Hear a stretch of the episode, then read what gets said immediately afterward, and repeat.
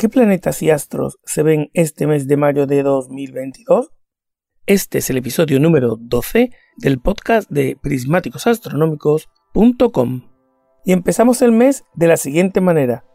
Mercurio podrás verlo los primeros días del mes de mayo en el oeste, al atardecer, en la constelación de Tauro, pero irá bajando con el paso de los días. Venus, Marte, Júpiter y Saturno los puedes ver antes del amanecer por el sureste estando en su máxima conjunción Venus con Júpiter el pasado día 1 de mayo.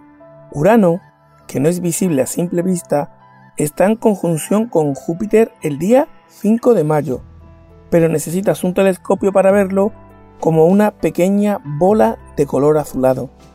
Y Neptuno no lo podemos ver. Pero en este episodio te cuento muchos más detalles sobre los planetas y fenómenos celestes que se pueden ver durante todos los días del mes. Ya sabes que es un placer la observación de cada objeto del cielo nocturno, ver la evolución de las fases de la luna y observar la posición de los planetas y constelaciones. Así que suscríbete y no te pierdas nada porque lo importante es que tenemos a nuestro alcance todo un universo por descubrir. Y recuerda que en prismáticosastronómicos.com te dejo imágenes detalladas y actualizadas con el esquema de los planetas y sus posiciones en el cielo. Mira el enlace en las notas o en la descripción. Además, te puedes suscribir con tu email y te mantengo informado. Pero entremos en materia. ¿Qué podemos ver este mes de mayo en el cielo nocturno?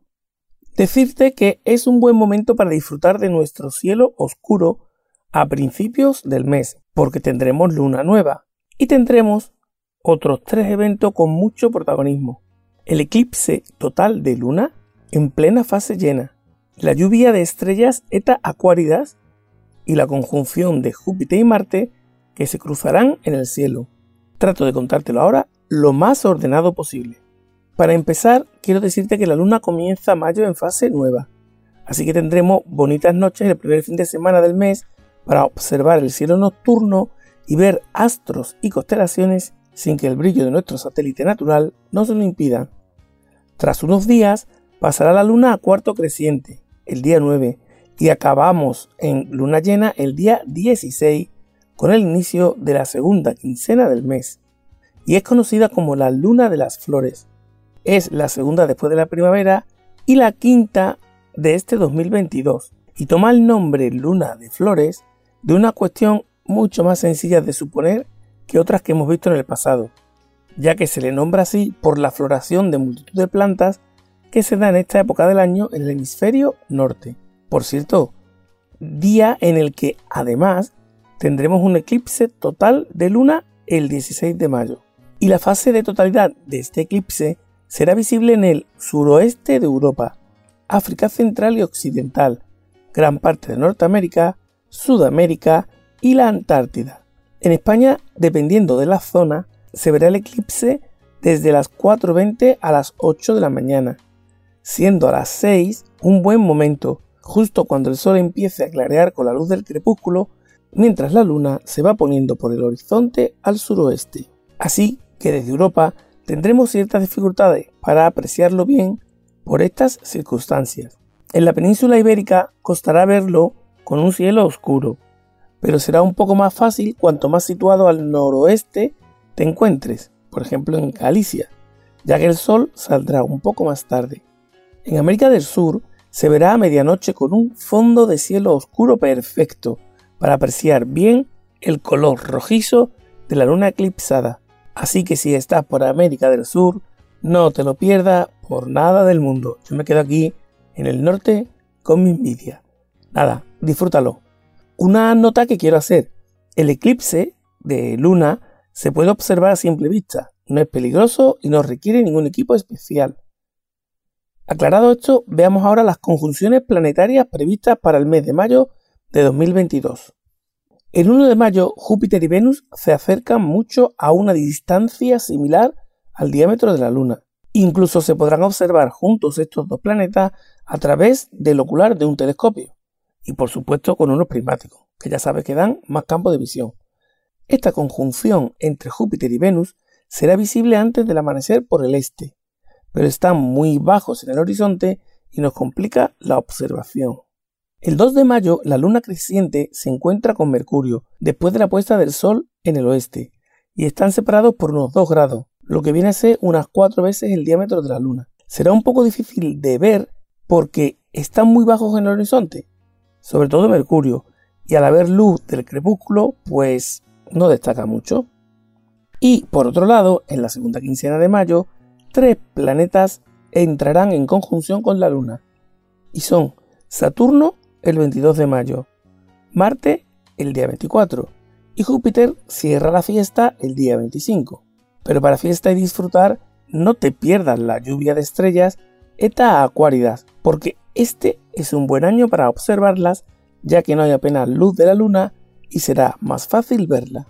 La fecha de esta lluvia de estrellas, en realidad, va desde el 19 de abril al 28 de mayo, pero serán los días 5 y 6 de este mes cuando es mejor observarla. Su tasa horaria es de 30 meteoros por hora, lo que viene a equivaler a una media de una cada dos minutos.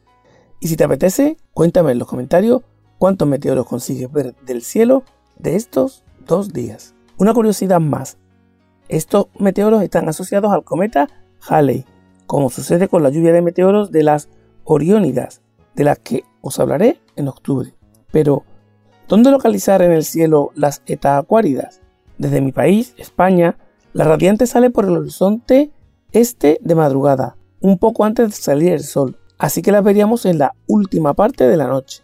En cualquier caso, las Eta Acuáridas son visibles desde ambos hemisferios, aunque se verá mejor en el hemisferio sur porque en el norte tienen una intensidad menor. En España, el mejor sitio para ver esta lluvia de estrellas del mes de mayo son las Islas Canarias. Y, aunque parecen provenir de la constelación de Acuario, y por eso se llaman Acuáridas, se pueden ver en cualquier parte del cielo.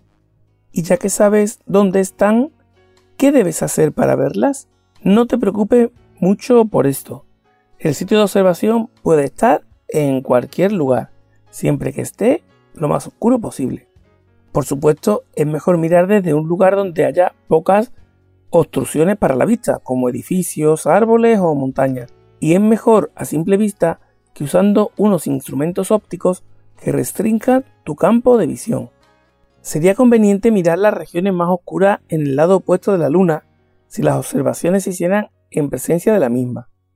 Un buen consejo es tumbarse boca arriba y esperar hasta que los ojos se acostumbren a la oscuridad. Oye, que no me olvido de la luna y sus fases. Ya has visto cómo ha comenzado mayo con una luna nueva recién estrenada el día 30 de abril y cómo es una buena oportunidad para observar los objetos más débiles con mayor facilidad en el cielo oscuro. Pero avanza el mes de mayo y el día 9 la luna pasará por cuarto creciente. Será un momento ideal para observarla con prismáticos o con telescopio y mirar el terminador donde se ven detalles muy interesantes con sus sombras y su relieve tan característico.